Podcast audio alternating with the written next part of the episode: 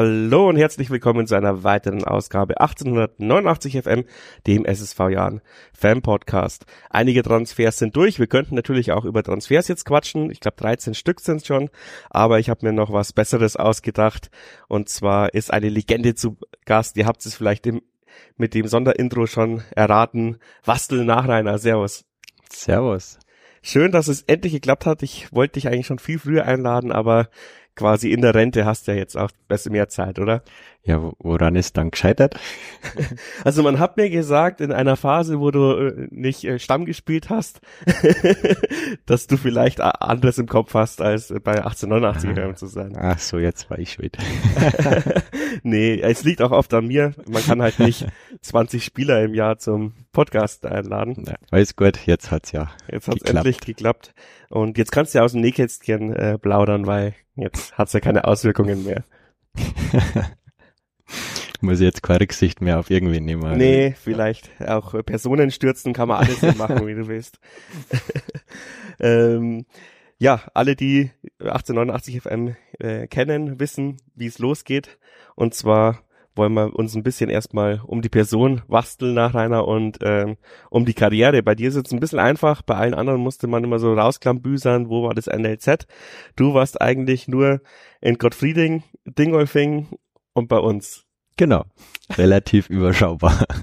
Wie hast du, wie bist du zum Fußballspielen gekommen? Durch Klassenkameraden? Haben dich die Eltern zum Training geschleift? Selber? Ähm, ja, ich spiele eigentlich schon immer gern Fußball, seit ich denken kann und ähm, mich haben dann meine, mein, mein Papa hat mich dann irgendwann mal beim FC Gottfrieding dann auch zum, zum Training gebracht und ja, das, das hat mir eigentlich von Anfang an sehr gut gefallen, haben wir dann immer mit meinen äh, Klassenkameraden, haben wir eigentlich auch fast jeden, fast jeden Nachmittag eigentlich, äh, haben wir irgendwo am Fußballplatz umeinander gehauen, also das, das hat eigentlich immer dazu gehört dann, ja. Also der klassische Beginn, sag ich mal, in den äh, ja, Mitte der 90er, wo wir alle im Pausenhof angefangen haben und dann irgendwann mal zu den äh, Fußballvereinen gekommen sind. Ich glaube schon, dass das die meisten so gegangen. Also irgendwie jeder, der mit heute Fußballbegeisterung gehabt hat, eben, dass man dann, egal wo, egal wann, wenn ein bisschen Zeit war, irgendwo zwei Tore zur Not mit äh, Schuhen oder egal was baut hat und dann hat man halt drauf losgespielt, ja.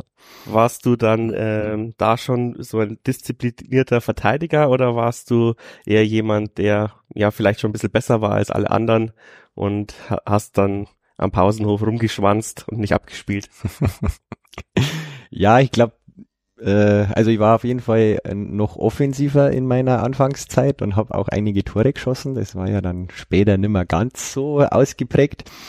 Ähm, ich glaube schon, dass ich immer einer von die Bessern war, so in, also in der Anfangszeit. Äh, auf jeden Fall. Ähm, aber ich habe gelegentlich auch trotzdem mein Boy abgespielt, da die behaupten. ähm, wann bist du dann von Gottfried zu Dingolfing gewechselt? Hat das irgendeinen Grund gehabt, also Leistungsgrund mhm. oder eher ähm, Ortsgrund? Also ich bin nach meinem ersten Jahr D-Jugend damals äh, nach Dingolfing gewechselt. Ähm, im, in meinem ersten Jahr haben wir noch eine Großfeldmannschaft zusammengebracht äh, in, in Gottfrieding und dann im zweiten Jahr äh, nimmer. Und das war dann auch mit ausschlaggebend, warum dann zu dem Zeitpunkt ähm, ich da schon gewechselt habe. Äh, einfach, dass man da nicht wieder den Schritt äh, zurück macht. Und auch leistungsmäßig, glaube ich, war es dann schon auch der, der richtige Schritt, weil da einfach natürlich äh, ja, ein höheres Niveau dann auch da war und dann auch meine Mannschaftskameraden dann auch deutlich besser waren. Also da war dann auch Umstellung, dass man auf einmal eben nimmer ähm, der, der Beste ist, so ungefähr, oder einer von den Besseren, sondern dass sich das dann auch leistungsmäßig als so ein bisschen angeglichen äh, hat. Das war dann. Wo habt ihr gespielt in der Jugend? Das war dann, was war das, Bezirksoberliga? Ja, war das damals? Wahrscheinlich, ja. Dann, ja, genau. In der D-Jugend. Und ab der B-Jugend war wir Dingolfing Bayernliga und nein, der A-Jugend Bayernliga. Also das war dann schon äh, ordentliches Niveau für mich. Wer ist dann auf dich aufmerksam geworden? Ähm, wie ist es dann passiert, dass, äh, dass es dann weiterging? Also bist relativ, also im Herrenbereich dann erst gewechselt, oder? Genau, also ich habe also, meine, meine Jugend dann komplett in, in Dingolfing eben mhm. verbracht, habe da B-Jugend, A-Jugend gespielt. Ähm, haben wir da auch ordentliche Trainer gehabt mit dem Steinberger äh, Sepp, der war dann, der ist dann irgendwann mal beim Jana Jugendtrainer gewesen und bei die 60er und der war in der B-Jugend mal Trainer und, und äh, in der A-Jugend der Schneider Thomas, der dann mal Co-Trainer der Nationalmannschaft war und jetzt in Belgien, glaube ich, äh, Co-Trainer vor der Nationalmannschaft ist ähm, da eigentlich eine ganz gute Ausbildung genossen. Ähm, und dann habe ich auch bei die, äh, in der Herrenmannschaft noch gespielt. Das war damals vor der Reform Landesliga Mitte. Haben da immer gegen die zweite vom Jahr gespielt. Und genau, da hat, glaube ich, mich der, der Ilya Cepina damals eben schon ein paar Mal spielen sehen. Und, und dann hat sich so ergeben, dass ich zum Studieren nach Regensburg äh, gegangen bin und dann halt auch da irgendwo Fußball spielen wollte weil die Fahrerei auf Dauer dann schon ein bisschen anstrengend war. Bist mit dem Radl gefahren, oder? ja, na natürlich. ja, du hast gesagt, äh, du hast deine Trainer angesprochen, anscheinend waren die auch für deine Entwicklung wichtig. Ähm, war vielleicht auch ein Zufall, dass du in, ja, jetzt sage ich mal, in so einem dörflichen Umfeld äh, zwei solche Spitzentrainer hattest. Ähm, ich habe es mir damals auch gedacht, ich glaube, wir wären viel besser gewesen, wenn uns mal irgendjemand irgendwas erklärt hätte. Ich glaube, ich habe mir einfach auch in der, wir haben auch Bezirks Oberliga gespielt und ich glaube, ich habe mir beim ersten Spiel selber erschließen müssen, was abseits ist, so ungefähr. und ähm, gab es da schon sowas wie Videoanalysen oder, äh, weil ich meine, da war, da war ja der Anfang so ein bisschen mit diesen Kameras, die dann auch in, in den zu Weihnachten mal verschenkt wurden. Aber das habe ich mir damals auch gedacht, warum hat niemand mal das Spiel aufgenommen und uns gezeigt, wie dumm wir durch die Gegend rennen? Also mit äh, Analysen vom eigenen Spur jetzt, das war damals, soweit war man damals noch nicht äh, in, in Dingolfing in der Jugend, aber was schon passiert ist, ähm, dass wir dann so Trainingsvideos angeschaut haben von, was weiß ich, was macht die italienische Nationalmannschaft oder sowas oder irgendeine, ah, die deutschen Jugendnationalmannschaften, wenn die da irgendwie so taktische Einheiten äh, aufgenommen haben, dass man mal sieht, wie soll sich so eine Viererkette vernünftig verhalten und das so ein bisschen, dass man das einfach mal vorab irgendwo in so, so einem Video ein bisschen sieht, was ist gut, was ist nicht so gut und das dann irgendwo auf dem Platz also ein bisschen nachsteht in Trockenübungen, die dann teilweise ja ziemlich fad sind, aber dass man es zumindest vorab schon mal so ein bisschen gesehen hat. Also ich glaube, das, das hat definitiv nicht geschaut, dass man, äh, ja, dass einem eben einfach einer sagt, so funktioniert's ganz gut, weil und so funktioniert's vielleicht nicht so gut, weil dann das und das passiert. Also das, das war schon nicht verkehrt. Also deine Vorbereitung in der A und B-Jugend bestand nicht wie bei vielen zu 90 Prozent aus Treppenlauf. Doch schon auch, ähm, da äh, hat's auch keine Gnade gegeben. das haben wir schon auch sehr, sehr viel gemacht und hat wahrscheinlich auch nicht geschaut, auch wenn es überhaupt keinen Spaß macht, aber ähm, daneben haben wir eben dann auch taktische Sachen geübt. Ja, aber jetzt hast du ja äh, 20 Jahre oder mehr Fußballerfahrung und auch Profierfahrung. Da hat sich jetzt schon viel getan, oder? Mit in der Vorbereitung, äh, mit dem Schleifen, mit dem klassischen, sondern das wird meistens auch in irgendwelchen Einheiten, die nicht ganz so trocken sind, ähm, eingebaut. Oder ist es immer noch so, ihr fahrt nach Bad Göcking und der lässt euch 90, äh, 90 Minuten nur laufen und sprinten? Na, da muss man schon auch sagen, da hat sich ein bisschen was äh, verändert. Da kenne ich eben schon aus meiner Anfangszeit eher nur das klassische Schleifen, vielleicht auch schon deutlich abgeschwächt äh, im Vergleich zu früher, wenn man so dem äh, Glauben schenkt, was mein Papa oder sonst äh, Leute erzählen, die früher Fußball gespielt haben. Ähm, ja, aber wir sind, aber die sind ja auch barfuß durch den Schnee gelaufen in die Schule. Also. Eben, es war einfach eine andere Zeit, eine andere Generation und wir sind ja alle verweichlicht, deswegen äh, ist es ja klar, dass das dann bei uns ein bisschen anders war und wahrscheinlich haben es deswegen dann auch die Trainingsmethoden an uns angepasst ja. und mittlerweile wird ja da schon wahnsinnig viel Wert drauf gelegt ähm, auf sogenannte Trainingssteuerung, dass eben dann nicht äh, auf einmal zu viel wird, dass du halt Verletzungen einem auch vermeidest. Da gibt man kann trotzdem dann sehr, sehr fit sei am Ende, vielleicht sogar eben fitter ähm, als anders und man umgeht eben dann unnötige, egal ob Mu Muskel- oder, oder Bänderverletzungen. Also da ähm, bin ich schon davon überzeugt, dass das der richtige Ansatz ist, ganz einfach ähm, irgendwo mit einem wissenschaftlichen Hintergrund dann. Es wird ja alles untersucht und ausgewertet und dem darf man dann schon Glauben schenken, da die sagen. Ja, gefühlt, ich habe jetzt auch keine Statistiken, ist es aber beim Jan auf jeden Fall in den letzten Jahren besser geworden mit den Muskelverletzungen. Vielleicht in der letzten Saison nicht, aber die Saison davor war es nicht so schlimm teilweise wie Anfang der 2010er Jahre oder so. Würde ich jetzt mal behaupten. Würde ich, würde ich schon auch sagen, also dass das äh, in der Hinsicht ähm, besser geworden ist und ich hatte jetzt am Ende, glaube ich, auch weniger Verletzungen als zwischendurch mal. Genau, das, da kommen wir auch noch natürlich dazu, du wirst es ahnen. Aber dann, okay, dann, dann bist du zum Jahren gewechselt, eigentlich für die zweite Mannschaft geplant. Und dann hat der liebe Fußballgott gesagt, nee, ähm, ich erzeuge jetzt ein Szenario, dass du gleich mal in die erste Mannschaft kommst. Was so habe ich das so ungefähr rausgelesen aus dem, ich glaube aus dem Idova-Interview habe ich mir das rausgeklaut, dass du dann quasi eigentlich gleich in der Männermannschaft gespielt hast.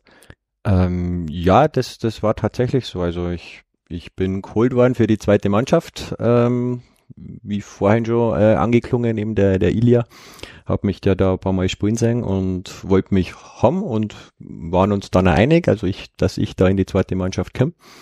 Und ja, habe dann kurz vorm Trainingsauftakt mit der zweiten Mannschaft äh, damals einen Anruf vom äh, Markus Weinzel gekriegt, ähm, mit der Frage, ob mir den eigentlich jemand Bescheid gegeben hat. Äh, Frage zu was? ja, dass morgen in der Früh Trainingsauftakt von der ersten Mannschaft ist und ich da dabei bin. Ja, nein, das hat mir keiner gesagt. Okay, dann war's das jetzt und dann habe ich ab dem Zeitpunkt direkt eben in der ersten Mannschaft mittrainieren dürfen. Und das war dann schon ein bisschen eine Überraschung und äh, ja, ja, anders als ich mir das äh, vorgestellt gehabt habe, aber also im positiven Sinne natürlich, da habe ich mich natürlich sakrisch gefreut. Kurze Werbeunterbrechung für unseren treuen Partner, dem Rebest Fitness Club in Regensburg. Und ich habe gestern mit dem Adrian, den Inhaber, telefoniert und wir haben uns noch für dieses Monat, beziehungsweise auch nächstes Monat, also bis es zu viel die Saison losgeht, ein Special überlegt. Und zwar gibt es für alle, die sich entschlossen haben, beim Rebase Fitness Club einen Vertrag abzuschließen, nicht nur den 1889 FM Rabatt, sondern auch ein neues Hummel-Trikot mit Wunschvlog und einen 50 Euro Gutschein für den Fanshop obendrauf. Viel besser geht's auch fast nicht mehr. Äh, wir haben uns jetzt wirklich sehr weit rausgehangen. Also wenn ihr Bock auf Fitnessstudio habt, dann Schaut in die Show Notes, meldet euch beim Rebest Fitness Club, macht ein Probetraining aus und schaut, ob euch es gefällt und dann verlangt nach dem Jahn-Tarif und bekommt alle Vorzüge von unserem Podcast. Ja, aber du bist ja wahrscheinlich nach Regensburg auch gegangen, weil du sagtest studieren ähm, und hast ja, ja gedacht, ja, mache ich nebenbei ein bisschen Fußball spielen, ein bisschen studieren und dann hat die erste Mannschaft dazwischen gegrätscht.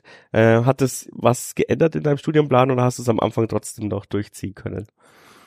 Ähm, ja, das hat dann schon ein bisschen was geändert natürlich, weil der Plan war eben, dass, dass ich dann, ja, weiß ich nicht, drei, vielleicht viermal in der Woche abends Training habe und nicht dann äh, plötzlich jeden Tag ähm, unterm Tag. Ähm, das ist dann teilweise halt schon mit irgendwelchen Vorlesungen kollidiert, aber ich hab's schon so hingekriegt eigentlich, dass ich in jedem Semester habe ich mir dann ein paar, äh, so ein paar Klausuren dann auch rausgesucht, die ich am Ende vom Semester schreiben wollte und das dann vielleicht ohne das ohne den Profifußball hätte ich es wahrscheinlich ein bisschen schneller durchziehen können, aber letztlich ist gegangen, dass man eben so Stück für Stück, äh, dass ich vorankomme in meinem Studium und ja, das irgendwie ist dann gegangen, man braucht.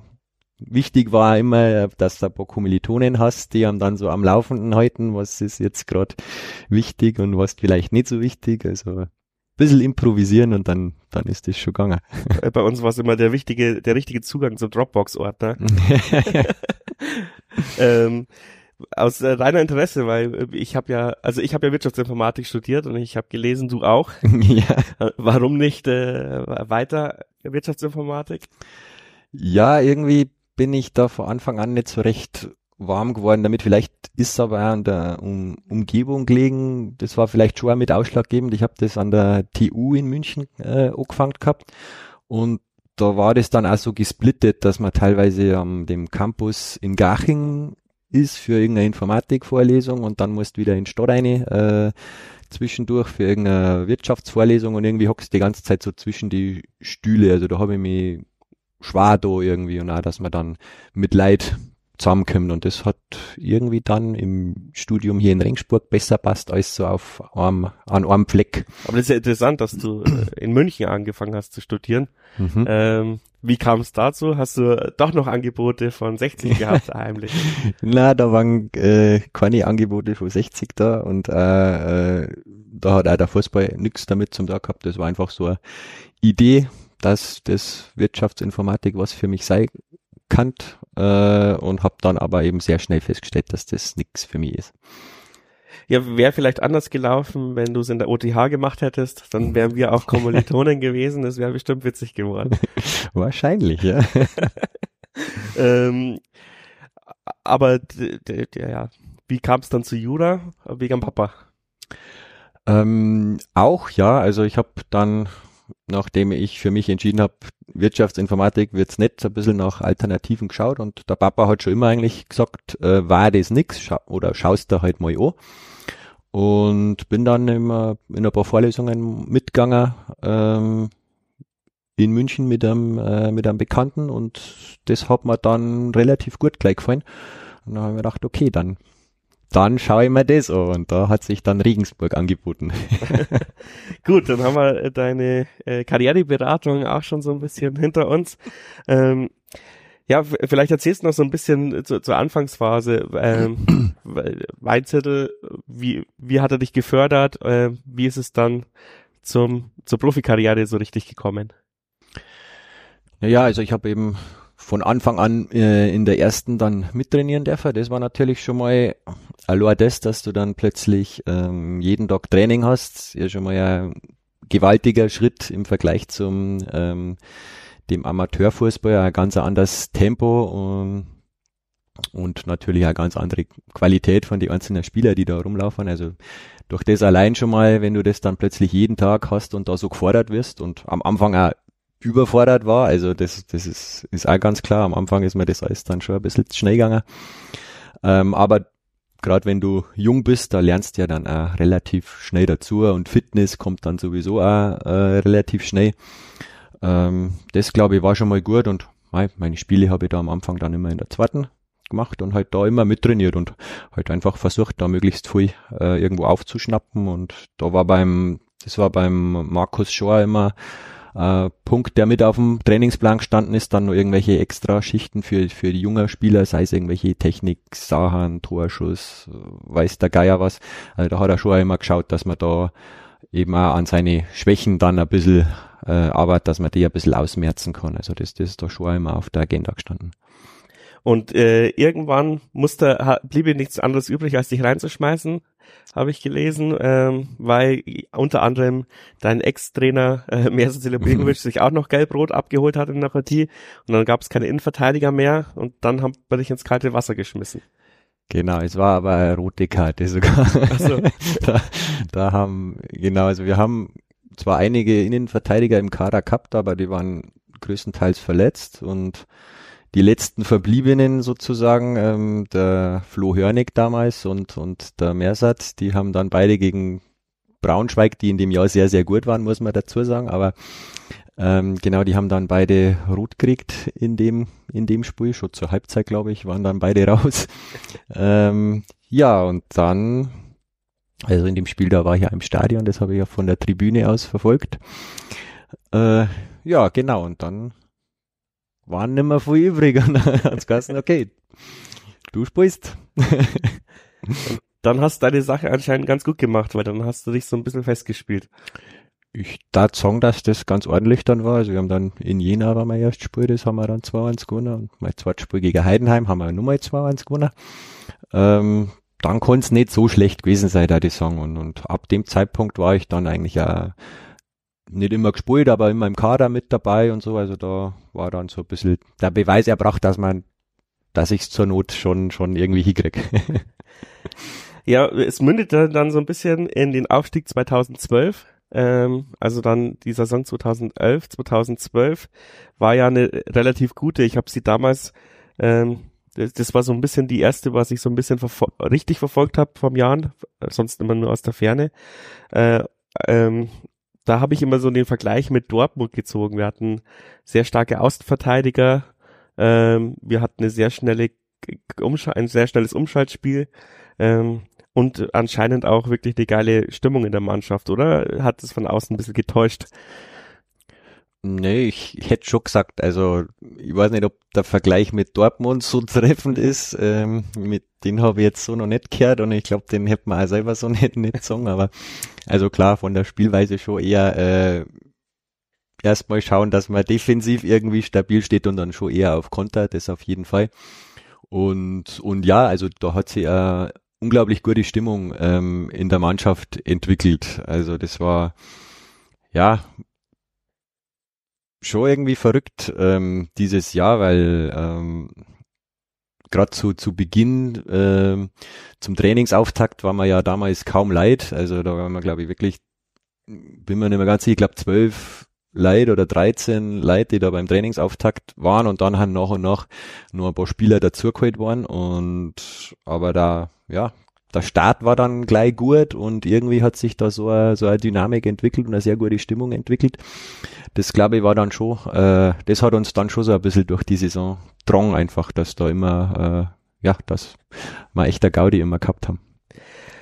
Ähm, aber ja, danach ähm, sind ja fast alle wieder weggegangen, inklusive Trainer. Und du hast gesagt, du, ähm, ja, du hattest nie die Idee von Regensburg wegzuwechseln, aber da wird es doch wohl vernünftige Angebote gegeben haben. Warum bist du dann beim Jahr geblieben? Naja, also für mich war, waren erst schon mal die Chance überhaupt, dass du, dass ich da in den Profifußball reingerutscht bin, das war ja schon irgendwie äh, verrückt für mich und, und so nicht, äh, nicht geplant. Und naja, dann steigst auf und hast die Möglichkeit, zweite Liga zu spielen. Also für mich war da, warum soll ich das dann nicht machen? Also da war jetzt für mich kein, äh, weiß ich nicht. Also du hast jetzt dich nicht von irgendwelchen Beratern treiben lassen, da muss noch was hm. Besseres gehen als vielleicht, Vielleicht äh, war einfach auch der Umstand schuld, dass ich keinen Berater gehabt habe. Ah. der ja. mich dann irgendwo treibt oder hier irgendwo äh, irgendwelche komischen ist Vorschläge, aber auch ein interessanter Fakt. Vorschläge hast du, hast du, hattest du im Laufe der Karriere dann deinen Berater oder hast du es einfach selbst gemacht? Ähm, ich habe einmal ganz kurz äh, einen Berater gehabt und dann aber das immer selber gemacht. Also das war dann wirklich, ja, für, für Ohrvertragsverlängerung habe ich mal äh, ganz am Anfang dann einen Berater gehabt und danach aber dann mir gedacht, das kann ich selber auch machen. Also das. das ist Jura für Anfänger. ganz genau, da, Learning by Doing so ein bisschen und dann, dann geht das schon und hab's ehrlich gesagt auch nicht bereut. Das freut mich zu hören. Dann, dann frage ich noch mal schnell ein bisschen zurück. Äh, hast du schon in Jahren Bettwäsche geschlafen? Als Kind? Äh, also warst du schon immer Jahren-Fan? Na, war ich nicht. Also da wo ich jetzt auch nicht umeinander liegen oder irgendwas. Also äh, überhaupt nicht. Ich war als Kind 60er-Fan. Ähm, genau, also eigentlich schon seit ich denken kann eigentlich und durch das, dass auch mein Papa damals bei die, bei die Löwen gespielt hat, äh, da war das schon immer so der dann mein Verein eigentlich. Und zum Jahren bin ich wirklich da erst durchs Studium dann gekommen und durch das, dass ich dann halt hergewechselt bin natürlich und dann hat mich der Jan in Beschlag genommen und hat mich seither nicht mehr loslassen. Ja, ich glaube, äh, zum Studium nach Regensburg wechseln und dann lässt einen die Stadt und der Verein nicht mehr los, das, da bist du nicht der Einzige, dem das so passiert ist. Ich glaube auch, dass das jetzt quasi eine ganz ungewöhnliche Geschichte ist, ja. Dann ähm, kriege ich wieder Ärger, dass meine, meine Sendung so unstrukturiert ist, aber jetzt geht's wieder weiter im ersten Zweitligajahr. Da haben wir, glaube ich, auch gar nicht so schlecht angefangen. Oder zumindest, ähm, ja, schwankend und es sah immer so aus, als könnte man es vielleicht schaffen und dann, also für mich, ich weiß nicht, wie es durch war, kam dieser Köln-Moment und für, da war es dann irgendwie vorbei.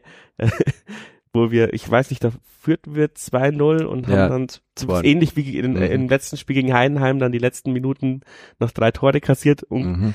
unter anderem so einen Freistoß, der gefühlt aus 60 Metern in ging.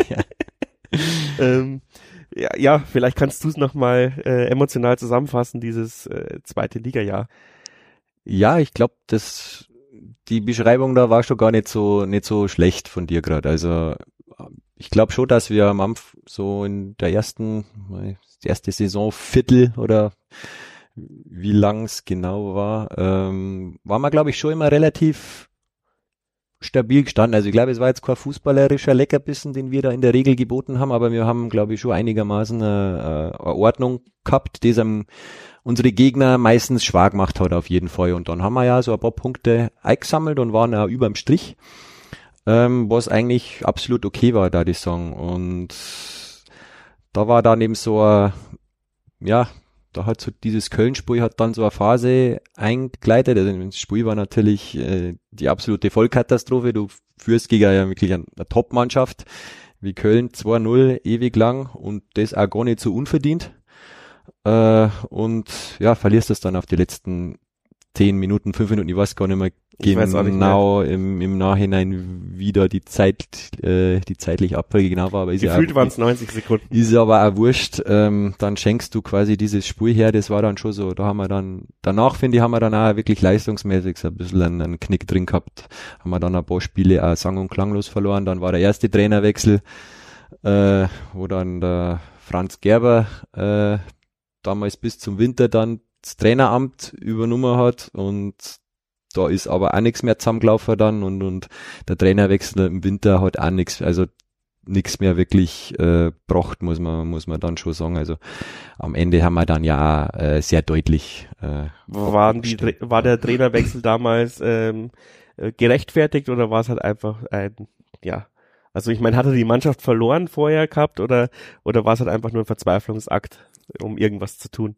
Äh, glaube schon eher so Verzweiflungsakt um irgendwas zum Tor. also das, da bin ich von Haus aus auch immer skeptisch und wenn dann brauchst, äh, wenn du einen Räderwechsel machst, dann brauchst du aber auch irgendwo eine Idee, was soll dann passieren und und und das war glaube ich nicht die Lösung, dass man dann äh, ohne einen neuen Trainer zum haben dann einfach den mal rausschmeißt und dann notgedrungen ähm, macht's dann der sportliche Leiter ähm, einfach mal bis zum Winter. Also das war mit Sicherheit nicht der richtige Weg. Ja, es war ja auch eine wilde Zeit. Ich weiß gar nicht, wann der, wann quasi die äh, die Stromabstellung war. Die müsste ja auch so in diesem Dreh rum gewesen sein. Ne, das war vor meiner Zeit. Vor deiner dass Zeit. Der Strom, 2009 oder so dann wahrscheinlich. Dass der Strom abtrat war. Ja, das ja. habe ich, hab ich nur noch aus Erzählungen dann von äh, Mannschaftskollegen gehört. ich glaube, dass das 2009 oder so in, Ach so, der, ja, in der ich Richtung gewesen ist. nicht ja. mehr ganz zusammen, ja. ja, ja, ja. Aber, aber zumindest hast du noch die Weltkriegsduschen erlebt. die habe ich noch miterlebt, ja. Und es war relativ knapp, dass wir die Lizenz, äh, die Stadionlizenz bekommen, dass wir im Jahnstadion haben spielen dürfen, 2012, 2013. Ähm, ja, äh, was ich eigentlich noch fragen wollte, was wieder ein bisschen zurückliegt, äh, wie hast du den Aufstieg in Karlsruhe äh, beim KSC erlebt? Weil die Fans hatten ja dann, wurden ja so ein bisschen eingesperrt, weil die gegnerischen Ultras sie nicht rausgelassen haben. Hat die Mannschaft davon eigentlich irgendwas mitbekommen? Ähm, ja gut, von die Fans dann direkt nicht, was mit denen passiert ist, weil wir waren, wir waren halt dann irgendwann, nachdem wir erst ein bisschen bei die Fans zum Feiern waren, haben wir halt dann auch irgendwann in die Kabine rein äh, gegangen und haben dann ja ewig nicht mehr raus dürfen. Also wir haben uns, wir haben ja dann auch, da ich weiß gar nicht mehr genau wie lang äh, zugebracht, aber war uns ja letztlich wurscht, weil Stimmung war gut und, und das Bier ist auch nicht ausgegangen, also haben wir halt da dann in der, in der Kabine in Karlsruhe ausgeharrt und da halt ein bisschen gefeiert, ähm, bis dann irgendwann geheißen hat, okay, jetzt ist äh, einigermaßen Ruhe eingekehrt, jetzt könnt's mit dem Bus losfahren, also da war es dann auch schon mitten bei der Nacht irgendwann. Also hatte keine Sorge, dass die Karlsruhe die Kabine stürmen. Ach, das jetzt nicht unbedingt. über, über das haben wir uns in dem Moment, glaube ich, alle keine Gedanken gemacht. ähm, gut, dann habe ich jetzt, glaube ich, die erste Zweitligasaison so ein bisschen abgehakt. Ähm, dann äh, hat, haben wir ja auch mit Turmfunk äh, gestartet, tatsächlich, da, äh, ab 2013. Ähm, in der dritten Liga, das war ja dann eine relativ gechillte Saison mit, mit Stratos, äh, und achter Platz, glaube ich, wurde es dann. Und dann kam ja der große Umbruch, wo Christian Keller eher meinte, die jungen Wilden werden uns zum Aufstieg bringen. ähm, und dann sind wir ja äh, relativ, ja, ich würde nicht sagen sang- und klanglos, aber äh, wir sind dann abgestiegen, nachdem es eigentlich dann nochmal eine kleine Hoffnung gab nach dem Winter. Ähm, da haben wir ja, glaube ich, Marvin Knoll und sowas gekauft. Ähm, mhm. Da haben wir ja dann quasi die Aufstiegsmannschaft äh, zusammengestellt äh, mit einem kleinen Zwischenschritt Regionalliga. Mhm. Da warst du noch so dabei, glaube ich, aber 2014, 2015 hast du dann äh, die, also erst eine kleinere Verletzung, dann kam der Kreuzbandriss. Mm, ja, also ich habe äh, in dieser Abstiegssaison aus der dritten Liga, da habe ich mich, äh, das war glaube ich der dritte Spieltag oder so, da habe ich mich schon ähm, schwerer am Sprunggelenk verletzt gehabt. Ich glaube schon ja doch, ich glaube, dritte, äh, der dritte Spieltag war das, da habe ich mich äh, verletzt gehabt äh, am Sprunggelenk, wo es erst geheißen hat, äh, ist ein normaler Bänderriss äh, und dann hat sich aber hinterher herausgestellt, dass doch ein bisschen mehr war, das dann äh, eine sogenannte Peronialsehnenluxation, die dann operiert werden hat müssen und das hat man aber erst äh, nach knapp zwei Monate, wo ich eigentlich wieder ins Training einsteigen hätte sollen und dann immer noch Beschwerden gehabt habe, hat man das erst festgestellt, dann ist erst operiert worden und dann hat es natürlich wiederum drei oder vier Monate bist dauert. Du, bist du Kassenpatient und man hat dir kein MRT äh, gegeben oder was? Ähm, ja, man hat es trotz MRT nicht gesehen auf die Bilder und dann ist es halt erst aufgefallen, als die Belastung wieder entsprechend auf dem, äh, auf dem Fuß war. Das heißt, da bin ich schon äh, über ein halbes Jahr äh, ausgefallen und habe da am Ende von dieser Drittligasaison dann wieder mitgespielt und mich dann am Anfang auch von der äh, Regionalligasaison, da ist dann gleich der, äh, der Kreuzbandriss oben drauf gekommen. Also das, da hast du dir gedacht, Regionalliga gar keinen Bock. Das ist dann die sportliche Misere, dann ist die persönliche nur äh, doppelt und dreifach oben drauf gekommen. Ja, das, das war, ja, war keine schöne Zeit, sagen wir es so.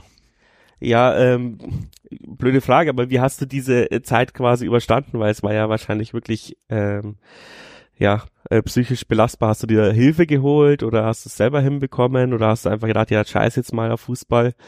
Ähm, hast ähm, du die ähm. Spiele dann noch verfolgt? Wie, wie bist du damit umgegangen? ja gut, also die Spiele habe ich immer verfolgt, auch wenn es ähm, ja mir dann auch nicht anders geht wie jedem Fan, wenn du halt auf der Tribüne oder vor dem Fernseher ähm, ja, hilflos bist und nix machen kannst, das ist natürlich nicht schön und ähm, ja, Reha ist auch nicht schön, hat mir auch nie Spaß gemacht, muss ich sagen. Also das war dann teilweise schon zäh, aber ich habe versucht, mich dann auch abzulenken und eben nicht, da war, in der Phase war für mich, glaube ich, das Studium sehr, sehr wichtig, dass ich ähm, dann nicht den ganzen Tag nur über Fußball nachdenken muss oder auch gar nicht kann, weil du dann einfach ähm, dich hinhocken musst und lernen musst und äh, an andere Sachen denken musst. Also das, diese Ablenkung war gerade in der Phase, glaube ich, äh, sehr, sehr wichtig für mich, dass du eben nicht äh, wahnsinnig wärst über das, was da gerade so alles passiert.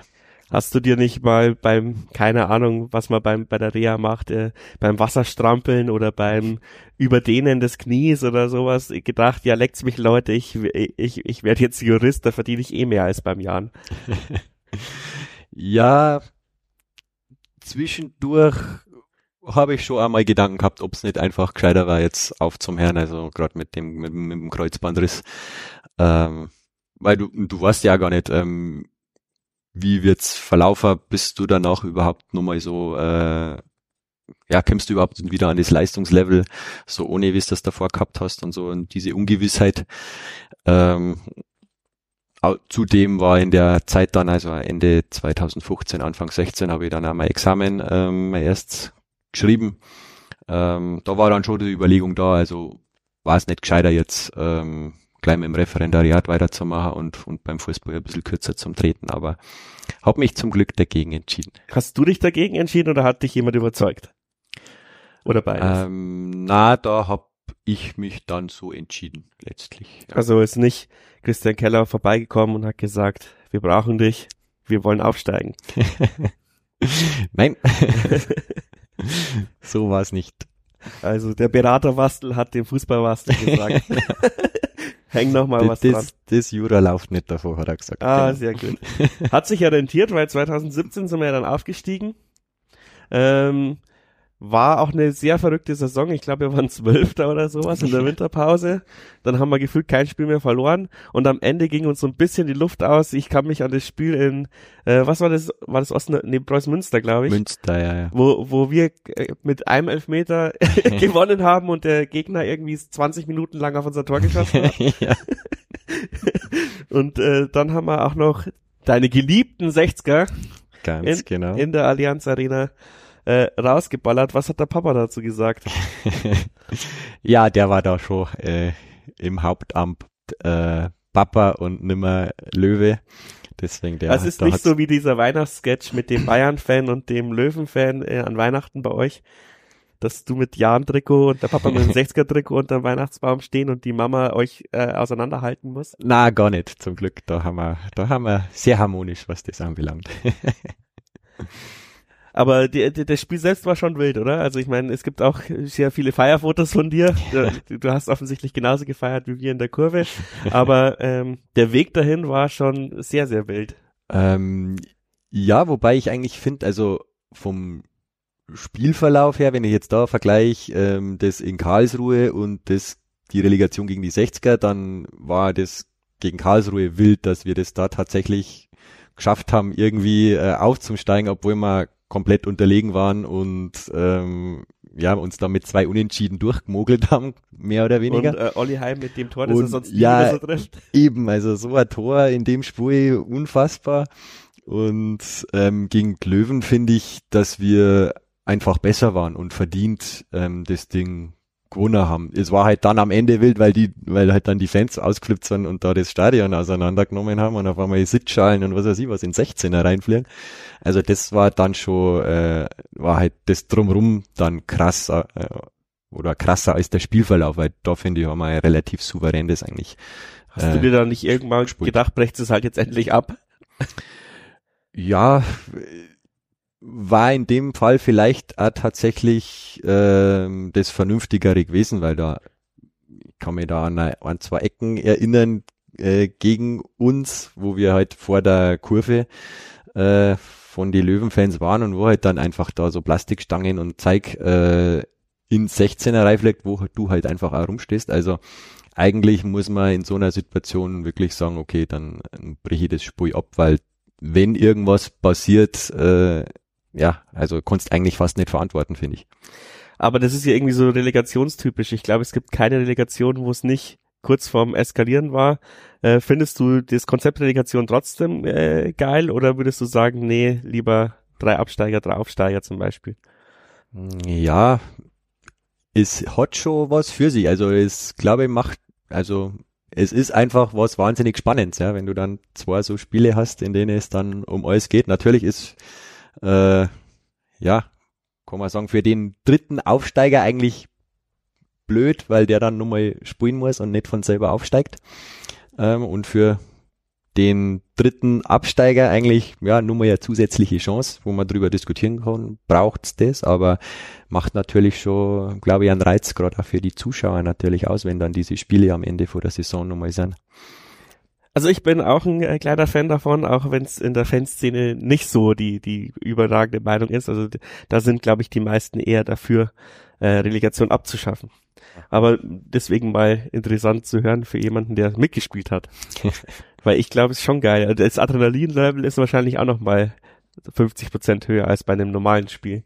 Das ist natürlich dann schon, ja, so das absolute Saison-Highlight dann natürlich. Also, ja, eben, da hast dann so einfach nur mal ein Finale. Ja, da ist die Anspannung schon nochmal, ja, definitiv auf einem anderen Level. Ja, und dann haben wir uns ja äh, phänomenal lange in der zweiten Liga gehalten. Da kann ich jetzt keine sieben Jahre lang mit dir jede Saison durchgehen. Ähm, was waren da so deine Highlights äh, und vielleicht auch deine, ja, deine, deine bitteren Momente? Also außer der Abstieg jetzt vielleicht, aber vielleicht gibt's auch irgendwas, wo uns noch gar nicht so aufgefallen ist, aber irgendwie im vierten Jahr ist irgendwas passiert. Fällt dir da was ein? Ähm, ja, also Highlight war eigentlich tatsächlich jedes Jahr, wenn du dann irgendwann dies, wenn du den, den äh, Klassenerhalt fix machst, das ist einfach so, so ein schönes, so ein schönes Gefühl, weil ja, irgendwo, wenn es dann vor, dem Spiel, äh, vor der Saison gibt's ja dann einmal so, dann äußern sich ja doch immer verschiedene Experten, wer denn wohl so absteigen wird und so weiter. Und da war man eigentlich schon immer vorn dabei. Ähm, Grüße gehen raus an Matuschka. und ähm, ja, was ja auch okay ist. Ja. Irgendwas muss man da ja von sich geben. Ähm, und dann ist halt schon was Schönes einfach, wenn du dich da als Gruppe vor der Saison zusammenfindest, dir deine Ziele so ein bisschen absteckst und dann ja wahnsinnig viel dafür arbeitest und reinsteckst und das dann irgendwann geschafft hast. Das ist ein unglaublich schönes Gefühl, wenn dann so die Last so ein bisschen abfällt und man das dann äh, dann erst also richtig den Rest von der Saison noch genießen kann. Das, das, das war schon toll und wenn wir so von einzelnen Spielen reden, dann, dann war bestimmt eins von den die coolsten Spiele des äh, gegen Düsseldorf, wo wir nach 20 Minuten 3-0 hinten waren und eigentlich schon 5-0 hinten hätten sein müssen. Kannst du dich noch erinnern, was um, Bayer Lorzer da im, im Kreis gesagt hat bei der Trickpause? Ich habe keine Ahnung mehr, ehrlich gesagt.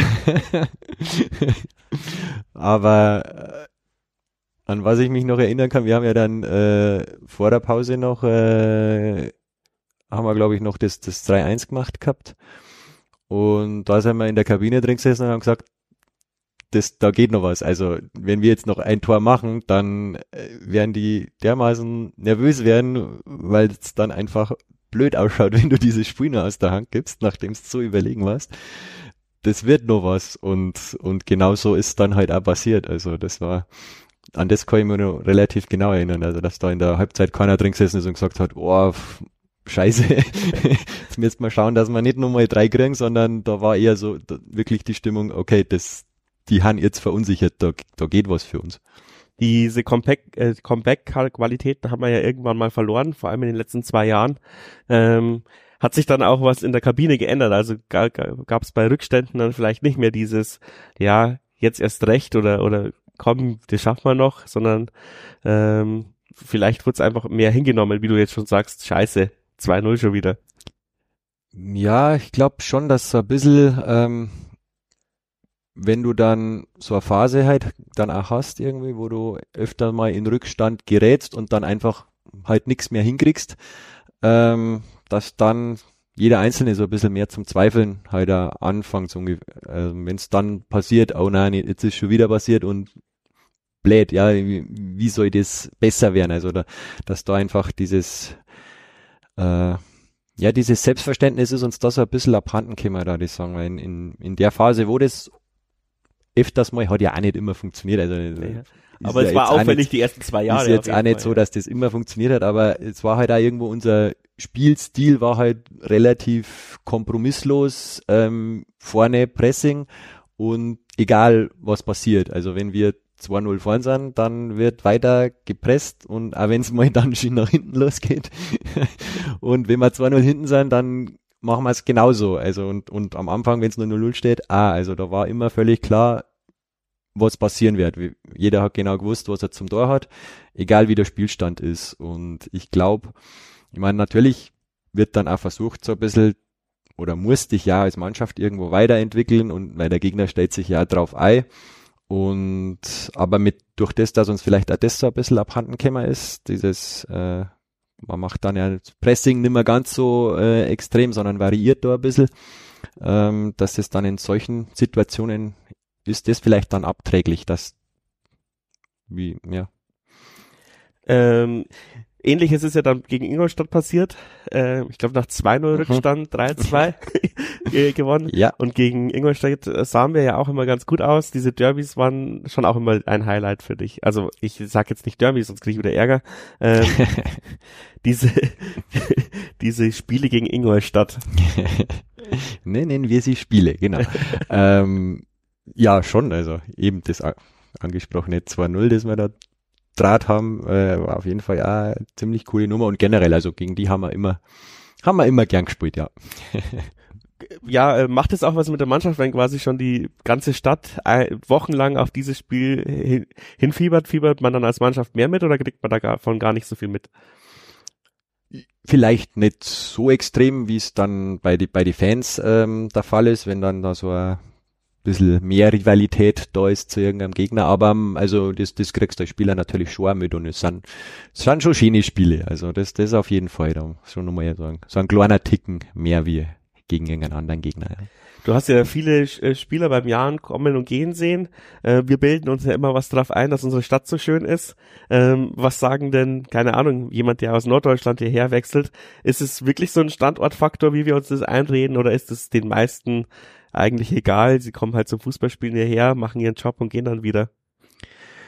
Ja, also in, in erster Linie muss man natürlich schon sagen, glaube ich, also es ist einfach äh, der Beruf, für die Leute und die kommen dann in erster Linie schon zum Fußballspielen. Aber ich habe jetzt noch keinen gehört, der gesagt hat, oh, Ringsburg ist nicht schön und daheim war es ja so viel schöner, weil so und so. Also denen hat's eigentlich schon immer alle gefallen. Das, das muss man schon sagen. Und das spielt dann, glaube ich, wenn's erstmal da sind, schon eine Rolle. Also wenn es dann drum geht, muss ich jetzt unbedingt irgendwo, weiß ich nicht, nach äh, Sandhausen oder nach Aue oder keine Ahnung. Also dann da ich sagen, ist, spielt schon eine Rolle, ob man, wenn man dann ein paar Jahre in Ringsburg war und sich da dran, äh, da dran gewöhnt hat. Ähm, wir müssen drüber reden. Ähm, dann sind wir irgendwann abgestiegen. Also konkret dieses Jahr. Ähm, Leider, hast, ja. ja. Hast du, hast du jetzt schon, du hast ja am, äh, vorher im Gespräch mit mir schon gesagt, ähm, hast du euch schon sehr oft drüber unterhalten müssen. Hast du jetzt ähm, eine perfekte Analyse, warum es passiert ist? Was hätte man besser machen können? Äh, wie hättest du es besser gemacht?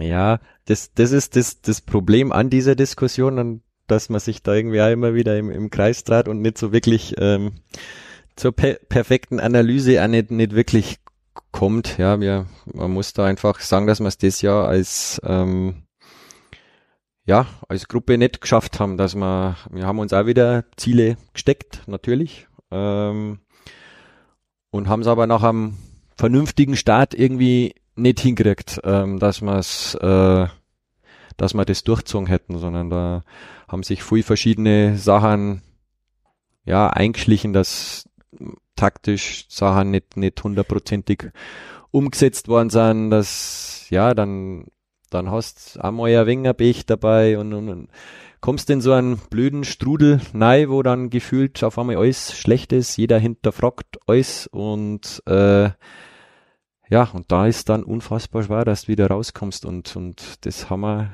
leider das Jahr spüren müssen, weil wir es nicht geschafft haben, ja. Ja, aber also ich würde jetzt mal behaupten, in diesem, also in dem letzten Jahr hat man die besten Einzelspieler seit der, seit den sieben Jahren gehabt, aber es hat halt mannschaftlich nicht geklappt. Also die Zusammenstellung der Mannschaft war vielleicht nicht ideal und vielleicht dann auch die Charaktere am Ende nicht. Also oder würdest du sagen, ihr wart so eine Einheit, wie ihr vielleicht äh, 2014 wart. Also. Mm, ja, also ich finde, dass in der Mannschaft war die Stimmung schon absolut okay. Also da war es jetzt eigentlich nicht so, dass da ähm, irgendwelche Grüppchen gegeben hätte, die sich dann untereinander nicht mengen oder sowas, ähm, dass da irgendwie ein Stress gegeben hätte, aber was wir definitiv nicht so geschafft haben, dass eben auf dem Platz diese Einheit dann steht, wo für jeden völlig klar ist, was er zum Tor hat, ähm, dass das dann eben zusammenspielt. Also da muss man echt so sagen, wenn es auf dem Platz so gut harmoniert hätte, wie es in der Kabine harmoniert hat, dann, dann glaube ich, hätte man nicht absteigen müssen. Also, aber das haben wir nicht hingekriegt und das ist nun mal einfach der wichtigste Teil an, ähm, an dem Job und da muss sich natürlich dann jeder Einzelne auch hinterfragen. Also habe ich dann mein Job gut gemacht. Also habe ich, äh, war mir klar, was ist mein Auftrag auf der jeweiligen Position, was, auf was kommt's an, habe ich das immer hundertprozentig umgesetzt oder habe ich ein bisschen zu viel ähm, das gemacht, was ich persönlich in dem Moment für richtig, für mich richtig halt oder habe ich das richtig gemacht, was für die Gruppe äh, das Beste ist und, und das, das glaube ich war eben nicht zu 100 Prozent so. Böse Frage bei dir auch. Muss ich mir am Ende auch äh, natürlich gefallen lassen, ja, ob, ob, ob das alles dann perfekt war, ja. Und mit Sicherheit nicht.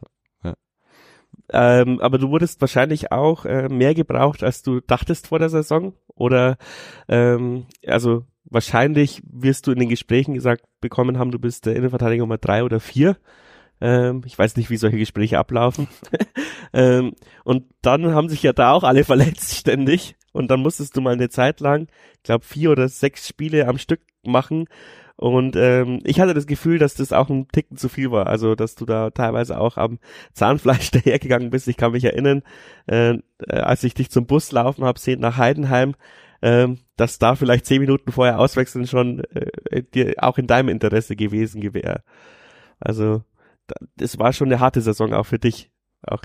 Mm, ja, also da die, die Phase kurz vorm, vorm Winter, ähm, das war dann schon intensiv, vor allem da mit, war ja dann auch nochmal eine englische Woche. Ja, genau. Äh, wo ich dann eben auf einmal alle drei Spiele äh, bestreiten habe müssen, aber war für mich schön, dass mal wieder äh, eine Einsatzzeit einfach gibt. Also es war für mich klar, dass äh, vor der Saison, dass ich wahrscheinlich nicht so sehr viel zum Einsatz werde, wenn alles normal läuft und habe aber schon ähm, immer den Anspruch an mich gehabt, dass ich, wenn es soweit ist, wenn ich spulen soll, dass ich dann auch zu 100% fit bin und, und meine Leistung bringen kann. Und deswegen machst du das ja letztlich. Also ich habe mir jetzt nie als jemand gesehen, der jetzt einfach nur ins Training geht und dann dann die, passt dann passt schon. Und die Playliste. Sondern, sondern ähm, schon der Anspruch, dass man dann auch eben 90 Minuten spulen kann und, und deswegen habe ich mich dann für schon auch gefreut, dass ich dann wieder spielen habe dürfen. Ähm, genau. Ja, äh, rückblickend auf deine Karriere, war was, was ich halt immer so bei den Grandlern und so höre im Internet oder äh, während du halt zehn Jahre oder 13 Jahre beim Jahren warst, war halt immer, ja, der Wastel, ja. so ungefähr, äh, der, der, hat halt diese Kreisliga-Tugenden, aber langt es noch mit Liga 2 und bei jedem zweiten Bundesliga-Trainer, egal wer dann gekommen ist, äh, warst, hast du dann eine wichtige Rolle eingenommen, auch in der dritten Liga. Also du hast so viele Trainer ähm, überstanden, die können ja nicht alle dumm gewesen sein. Also, ähm, aber äh, bist du im, im Nachhinein auch überrascht, dass es so gut geklappt hat? Mm, ja, jein, also ich habe nicht damit gerechnet, ähm, das glaube ich, habe ich ist vorher schon rausgekommen, dass ich in diesen Profifußball reinrutsch. Ähm, hab dann aber auch relativ schnell gemerkt, dass ich da mitmachen kann. Also dass das vom von der Fitness, vom Tempo, vom der Auffassungsgabe, dass das da schon möglich ist, mit zum Spulen und dass das in der dritten Liga funktioniert und nach dem Aufstieg auch gemerkt, das geht auch in der zweiten Liga. Also auch da kannst ähm, dein, deine Zweikämpfe gegen die Stürmer gewinnen und denen das Leben schwer machen. Ich glaube, dass das ja da die so zu meiner Kernkompetenz äh, zählen und ähm, dass ich jetzt nicht irgendwelche äh, ja wilden Dribblings und Zehnerpässe spui, das, das weiß ich, das, das war halt nie so mein, äh, auch nicht mein Hauptaufgabenbereich. Also ich glaube, da hat das immer passt und das haben, glaube ich, die alle Trainer, die mich dann eben spielen haben lassen, zu schätzen gewusst, dass für die offensiven Akzente andere Leute auf dem Platz hast und dafür halt habe ich die, die defensive Arbeit gemacht und glaube ich auch gut gemacht. Deswegen ähm, hat es mir jetzt, wie gesagt, am Anfang über, überrascht, dass ich da reingerutscht bin, aber dann am Ende nimmer, dass ich da mitspielen kann, weil das habe ich dann schon gesehen, dass das geht. Du hast ja den Spruch geprägt, den ich auch immer im Turmfunk immer wieder brauche, raus, äh, raus die Kirche. Oder raus mit der Kirche. Äh, ich glaube, es gibt noch, ich weiß es nicht mehr ganz, vielleicht habe ich das auch wieder nur geträumt oder eine anekdotische äh, Geschichte, aber ich glaube, dass ich bei Sky früher mal gehört habe, dass du irgendwann, ich weiß es nicht, so 2015 rum, auch einer der schnellsten Sprinter warst sogar in, äh, in, der, in der zweiten Liga. Du warst, du warst mal schnell. Stimmt das? Das, also, das weiß ich jetzt nicht genau von da irgendwelche Statistiken, sonst was, aber ich darf schon sagen, dass ich so vor meine Kreuzbandrisse ähm, schon ein vernünftiges Tempo gehabt habe. Ja. Man hat dich auch ab und zu mal auf die Außen eingesetzt. Das gab's auch mhm. mal. Aber es ist nicht deine Lieblingsposition. Genau, also so in meiner Anfangszeit auch immer wieder. Also manchmal sogar äh, in meinen ersten Jahren, ich kann mich erinnern, sogar als, als linker Außenverteidiger und dann ein paar Mal als rechter Außenverteidiger. Alles mal vorgekommen. Aber meine Lieblingsposition ist dann schon, eh, schon eher im Zentrum. Das, das ist kein Geheimnis. Sehr gut. Ähm, es gab den sehr emotionalen Abschied Ähm, von dem zehren wir, glaube ich, immer noch und deswegen äh, hat auch der das Heidenheim-Spiel nicht ganz so wehgetan, obwohl ich mega angepisst war, wie es ausgegangen ist. Ähm, viele haben gefragt, was hast du ähm, auf der Tribüne gesagt, weil sie es nicht verstanden haben oder weil sie nicht dabei waren. Und es gibt bis jetzt keine Videoaufzeichnung. Kannst du vielleicht nochmal kurz zusammenfassen?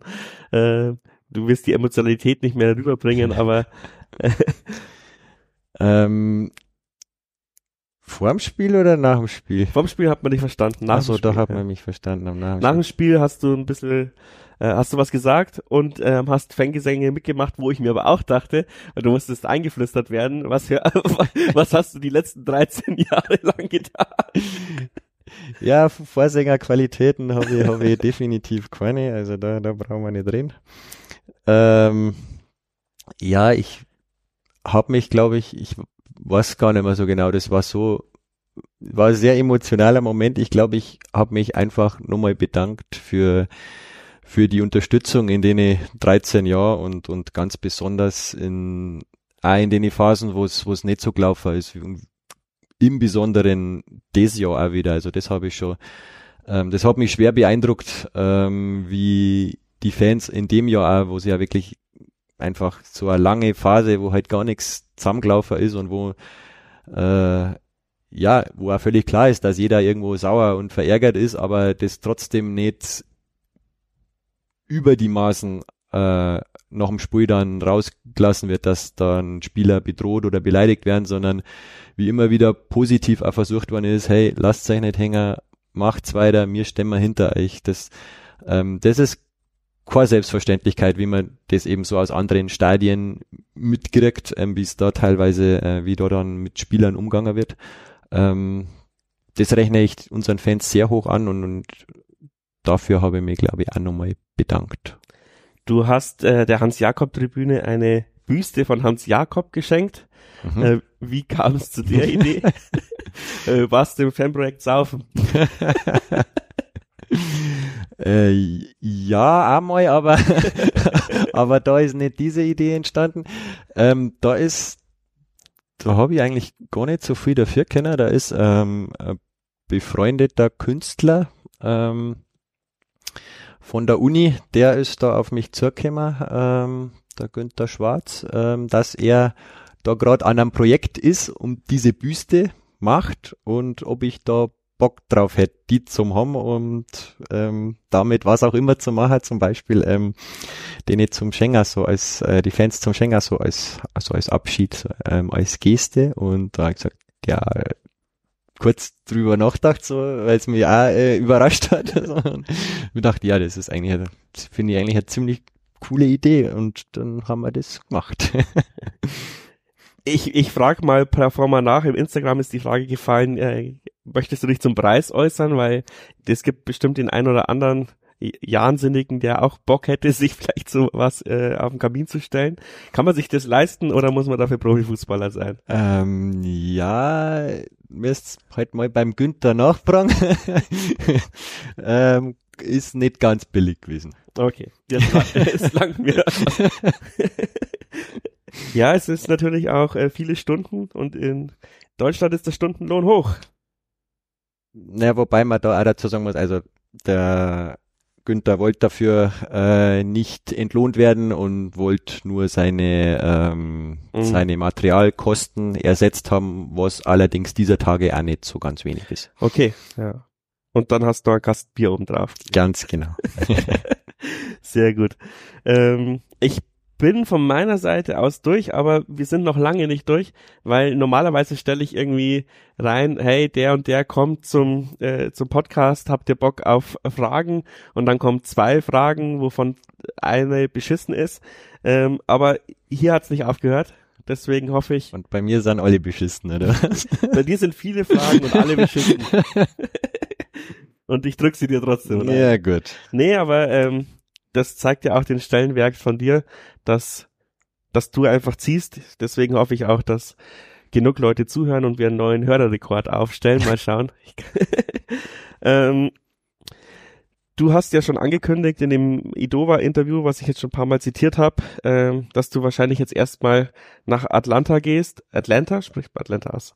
Atlanta, ja. Atlanta, ja. Ähm, weil da deine jetzige Frau, Glückwunsch übrigens zum, zur Hochzeit, Danke. ähm, auch ähm, Jura, also irgendwas mit Jura macht. Mhm. Ähm, und jetzt ist die Frage, ob, äh, ob du zwischen Atlanta und Ringsburg pendeln willst oder was ist da der Plan?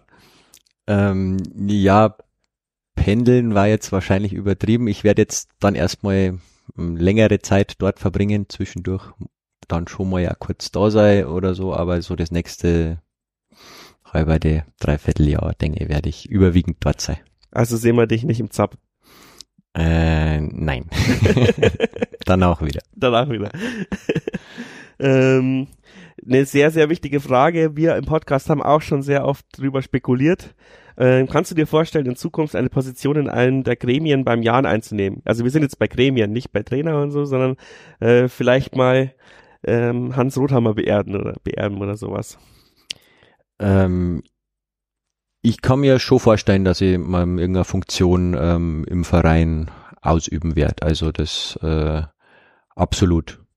Wie genau, das werden wir sehen, aber ja, doch, doch. Aber du siehst dich. Also ich darf schon gern irgendwo weiterhin im Verein sei ganz einfach. Also ist mir, der ist mir in den letzten Jahren einfach schon sehr ans Herz gewachsen und ähm, ich glaube dass ich mich da äh, durchaus einbringen, gewinnbringend äh, einbringen kann für den Verein. Ja. Ja, Jura ist ja das schon mal ein sehr gutes äh, Anfangsstudium, sage ich mal, vor allem für so Posten wie, äh, also alles, was irgendwie in der Geschäftsstelle zu tun hat oder eben auch in den Gremien. Oder hast du vielleicht sogar Ambitionen, doch auch am Platz noch was zu machen, also äh, Trainer oder irgend sowas? Also das, das habe ich nicht im Sinn. Äh, also habe auch noch keine Trainerscheine oder irgend sowas. Also das kann ich mit ziemlicher Sicherheit ausschließen. Aber eben, wie gesagt, irgendeine andere Funktion im, im, im Verein, äh, vielleicht im Aufsichtsrat oder sowas. Das, das könnte ich mir durchaus vorstellen, ja. Dann die Frage, wirst du öfters im Heimbereich sein oder wirst du eher im VIP-Bereich sein, wenn du den Jahren anschaust? Weil ich kann mich erinnern, dass du auch deinen Spaß hattest in der Aufstiegssaison aus der Regionalliga in, in Burghausen standest du, glaube ich, auch im Gästeblock. Genau, und ja, paar Mal auf der, auf der Hans-Jakob-Tribüne war ja auch schon ein paar Mal, äh, als ich verletzungsbedingt leider nicht spielen hab können. Ähm, das hat mir schon immer gut gefallen, auf jeden Fall. Also ich glaube, dass ich auch gelegentlich dort sein werde. das wird, wird uns alle freuen.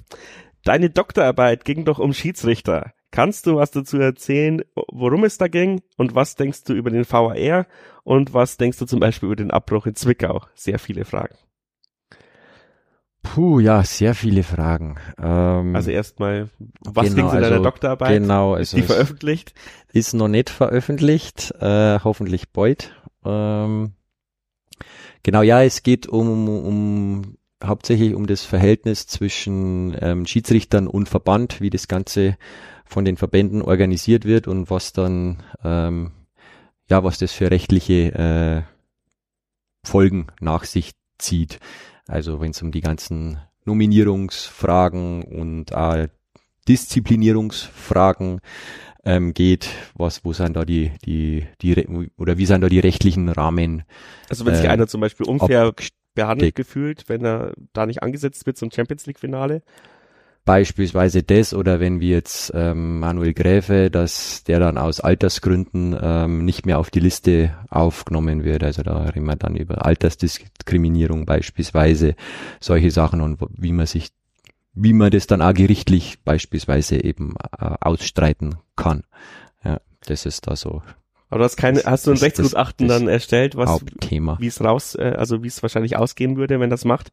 Weil hat's ja, glaube ich, noch nicht gemacht. Er hat ja noch, er hat's nur da, angekündigt, oder? Nee, da ist, da ist mittlerweile existiert da schon ein Urteil vom oh. äh, Landgericht Frankfurt.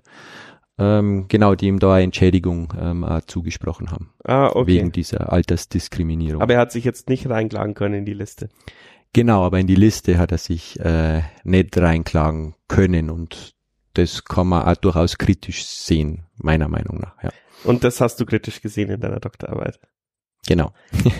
Willst du sie rausbringen? Also wird man sie kaufen können? Ja, weil manchmal werden ja diese Doktorarbeiten auch in so äh, Verlagen veröffentlicht. Ähm, das Christian Keller seine ist zum Beispiel zu kaufen. Ja, ich da mache ich mir dann drüber Gedanken, wenn es fertig ist. Gut, dann habe ich dir vielleicht einfach ein Floh ins Ohr gesetzt. genau. Also ich würde sie gerne lesen, auf jeden Fall. Ähm, willst du dich noch zum VRR äußern, weil du hast ja beides erlebt. Ähm, ja, schon. Ich sehe den eher kritisch, muss ich sagen. Also äh, aus meiner Sicht hat es das Problem halt auf eine andere Ebene verschoben, ähm, dass man jetzt halt ständig drüber diskutiert, muss jetzt der da Eingreifer oder nicht. Und dann hast halt die, die Willkür letztlich bei der Entscheidung, wann jetzt da irgendwas äh, zurückgenommen wird und nicht, nicht. Und ich, man hat halt wenig Verständnis, ähm, wenn dann trotz Videobeweis ganz klare Sachen dann nicht gesehen werden oder übergangen werden. Und da tue ich mir persönlich halt leichter, wenn einfach der Schiedsrichter am Platz entschieden hat, dann ist er so, der hat überhaupt nicht die Möglichkeit, alles immer hundertprozentig perfekt zu sehen, also da tue mich ich persönlich leichter, das dann Verständnis dafür aufzubringen, als wenn das dann minutenlang überprüft wird und dann haben wir es trotzdem, äh, haben wir am Ende eine falsche Entscheidung gehabt. Also ich bin da eher skeptisch, was das anbelangt. Dein äh, Vater ist ja irgendwie in, in diesem Bereich tätig, oder? Hat er damit irgendwie Kontakt, äh, also Berührungspunkte? Also mit dem VAR jetzt per se nicht. Ähm, der ist Vorsitzender vom Kontrollausschuss beim DFB. Das heißt? Das heißt, der ist Vorsitzender der Anklageinstanz beim DFB. Also, also, alles, was irgendwie an disziplinarischen Sachen oder sonstigen Geschichten aufkommt. Und wieso haben wir dann immer so, so, so lange Strafen bei roten Karten? Wie scheiße lobbyierst du denn?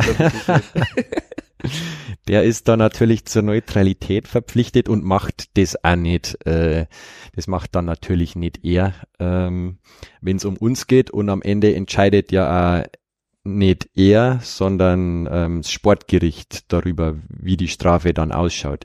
Er ist ja quasi, ähm, der Kontrollausschuss ist ja vergleichbar mit der Staatsanwaltschaft, die dann vielleicht das Strafmaß vorschlägt, aber entscheiden tut es ja immer nur das Gericht und nicht äh, nicht Staatsanwaltschaft. Aber auch so, äh, so Strafen wie äh, Pyro-Sachen. Das auch, also das fällt alles in den Zuständigkeitsbereich. Genau, aber, aber entscheiden tut's ja immer ähm, das Sportgericht. Kannst du dir vorstellen, auch in dem Bereich tätig zu sein oder lieber im Vereinsbereich? Das ist eine gute Frage. Ich würde es nicht ausschließen, äh, aber ja, das ist wenn dann in ferner Zukunft, ja. Genau, du bist jetzt erstmal dein Sabbatical-Jahr. oder, oder hast du dir in Atlanta auch schon was vorgenommen? Da gibt's ja bestimmt auch Fußballvereine oder sowas. Äh, oder, oder viel Pizza und Burger. ja, schon in der Hauptsache Pizza und Burger und dann schauen wir mal, ob, äh, ob ich noch zu was anderes Bist du irgendwie Fan von dem amerikanischen Sportart?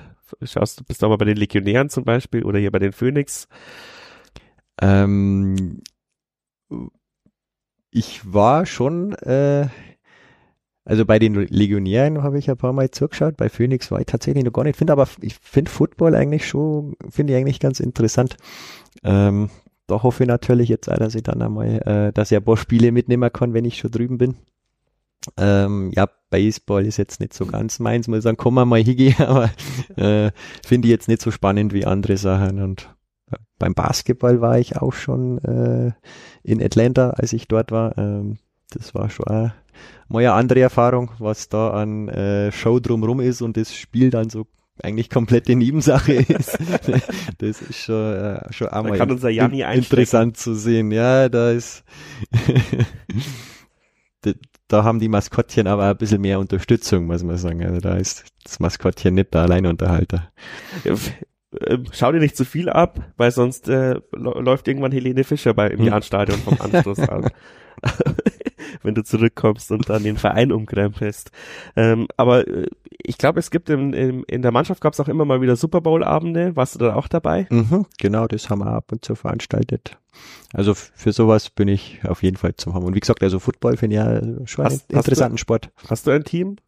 Also für du mit viel was beim Football? Ähm, ja, das sind dann eben, weil ich halt einen Bezug zu Atlanta äh, habe, sind das die Falcons, ähm, die aber leider nicht so erfolgreich waren in letzter Zeit. Ja, der, äh, der Knick und, gegen und, die Patriots ja, war, war ungefähr den ihr Köln-Moment. Ja, kann man so sagen, ja, das war tragisch. ähm, noch, äh, jetzt gehe ich weiter mit den Fragen. Äh, wenn er eine Sache, also wenn du eine Sache in deiner Karriere ändern könntest, was wäre das? Puh. Verletzungsprophylaxe würde ich jetzt mal. Aber Kreuzbandriss ja. kann man vermutlich ja, nicht verhindern. Ja, schwierig, aber wenn ich das geahnt hätte, hätte ich, glaube ich, geschaut, dass ich da mehr äh, auf Kniestabilität setze in meiner äh, Vorbereitung. ich wollte dir die Antwort nicht in den Mund legen, tut mir leid, das ist mir so eingefallen. War ein guter Einfall. ähm, wie kommt man als junger Spieler in einer Profimannschaft an?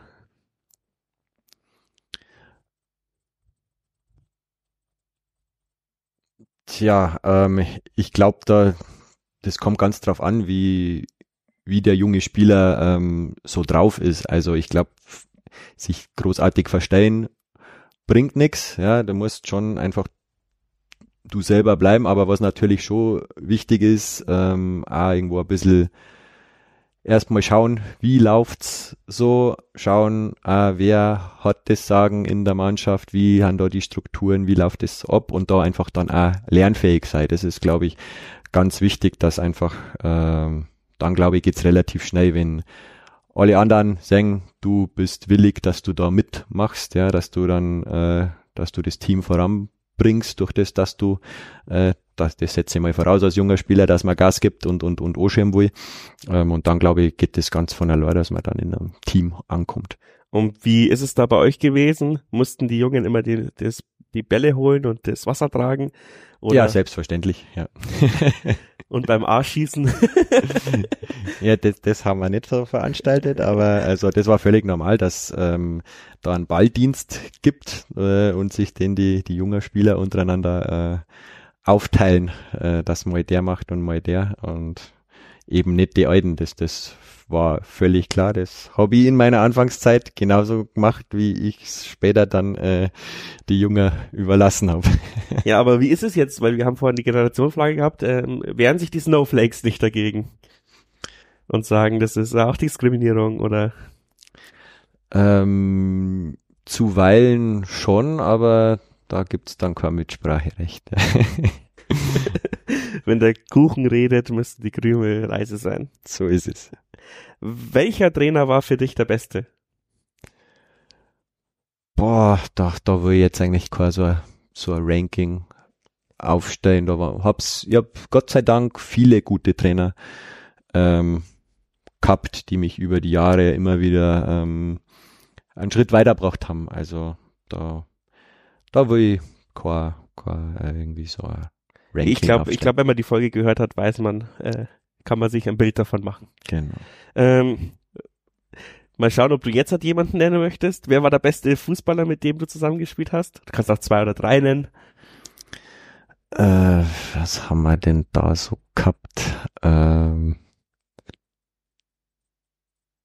also wer, wer, wer, wer war jetzt da? Jetzt muss ich kurz überlegen. Wer denn da die Besten so?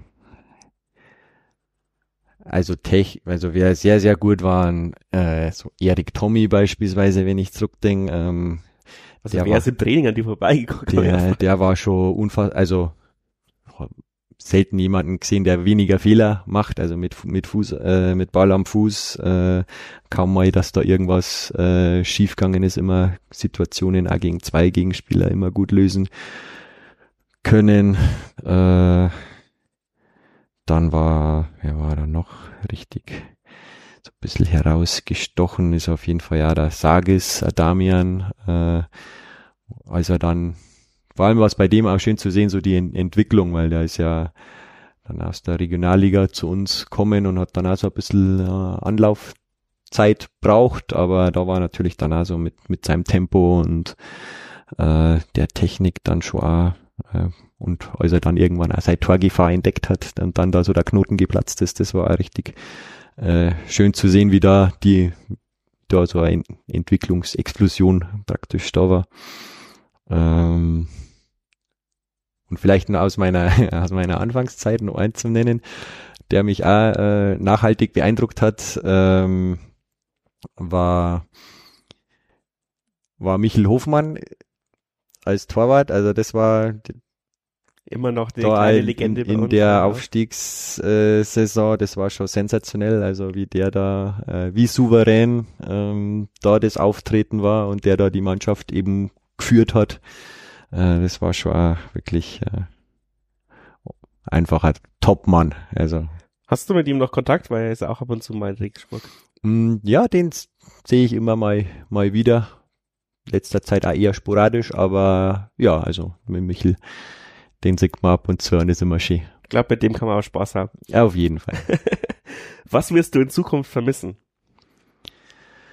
Ähm, ja, so das, das tägliche in der Kabine äh, sitzen und irgendwelches Zeug daherin oder einfach sich nur berieseln zu lassen von dem Zeug, das die anderen verzeihen, ähm, das, das wird mir schon sehr abgehen, glaube ich, weil das äh, ist war und ist, ist es was wahnsinnig Schönes, ja. Was sind deine Erwartungen für die nächste Saison beim Jan? Hast du gerade ein bisschen was verfolgt oder? Ja, ich verfolge es natürlich, äh, was so passiert und ja, ist natürlich äh, schwer zu sagen, was wird die Saison bringen. Ich hoffe, ähm, dass man möglichst, äh, dass man einen guten Start hinlegen und nicht irgendwie, nicht irgendwie hinten äh, reinrutschen. Das, das wäre mein, mein wichtigste Hoffnung jetzt für die Saison, ja, dass wir da nicht in irgendwelche äh, Probleme reinkommen. Aber bist du mit der Transferperiode bisher zufrieden? Bisschen was ähm, gelesen. Ich hab's äh, gelesen, natürlich. Ähm, ja, am Ende werden wir zufrieden sein, wenn es vernünftig läuft. Also das ist einmal sehr schwer zum Sagen, vor allem wenn du halt wirklich so ein ähm, so einen großen Umbruch hast, ähm, dann ist auch nicht so einfach. Das, das muss sie möglichst schnell finden. Du hast wahnsinnig wenig Zeit für sowas. Ähm, das geht natürlich immer ein bisschen leichter, wenn man einen ähm, gewissen Stamm da hat. Ähm, deswegen wird das auf jeden Fall eine große Herausforderung, aber ähm, bin auch zuversichtlich, dass wir da die richtigen Leiter haben, die das dann auch äh, koordinieren und anleiten können, dass das von funktioniert. Ja. Ich würde sagen, Enox ist der Typ, der das schaffen kann. Ähm, du hast ihn jetzt drei Spieltage noch erlebt. Äh, traust du es ihm auch zu oder äh, ja, wie ist dein Gefühl zu, zu seiner Person? Ja, ja, dem traue ich absolut zu. Also das, der war auch gerade gemeint äh, mit, dass wir da das richtige Personal da haben. Also da war der ähm, der Eindruck, den ich jetzt in den, waren ja bloß drei Wochen von ihm gehabt habe, wirklich sehr gut. Ich glaube, dass der gut zum Jahren passt ähm, und da auch schnell eben eine Einheit formen kann. Also das, das glaube ich schon, dass man glaube menschlich ähm, top und einer, der eben auf das äh, im Kern auf äh, vernünftigen Zusammenhalt im Team setzt und da äh, glaube ich schon die richtigen äh, Hebel dann bedient. Jetzt ähm, eine Frage von offensichtlich jemanden, der dich kennt. Wie findest du Roy Bianco und die Abruzzanti Boys?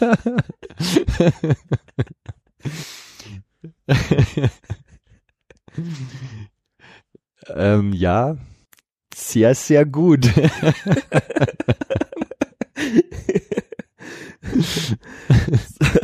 und jetzt die Abschlussfrage. Deine Zeit in Regensburg in einem Satz zusammengefasst.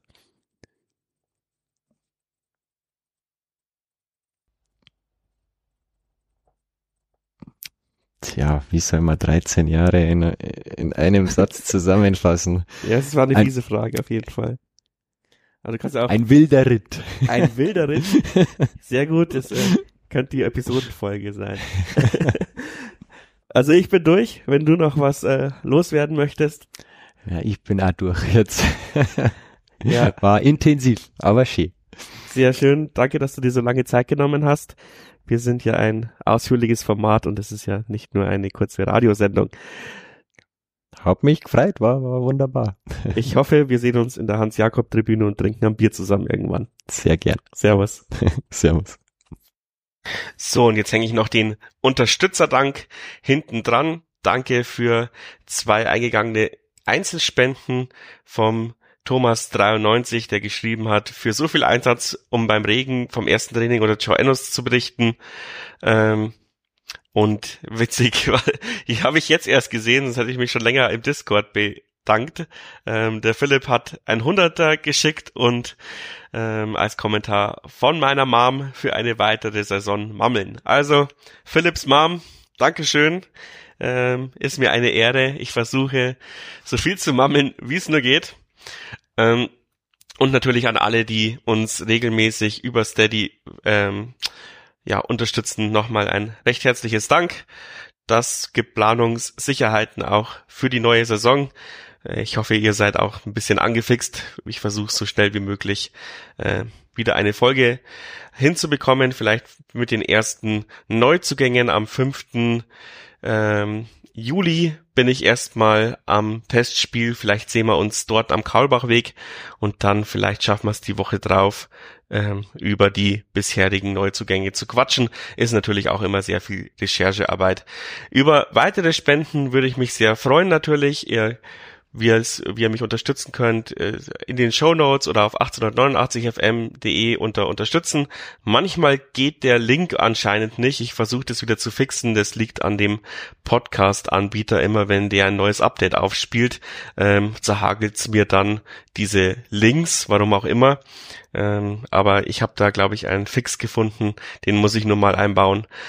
Und das Trikot muss noch verlost werden. Also leider alle, die jetzt noch spenden, die werden nicht bei der Verlosung teilnehmen. Ich versuche das auch nächste oder übernächste Woche aller, aller spätesten hinzubekommen, ähm, dass man uns, dass ihr bald euren Preis in den Händen hält, haltet. Aber ja, es ist einfach viel zu viel zu tun.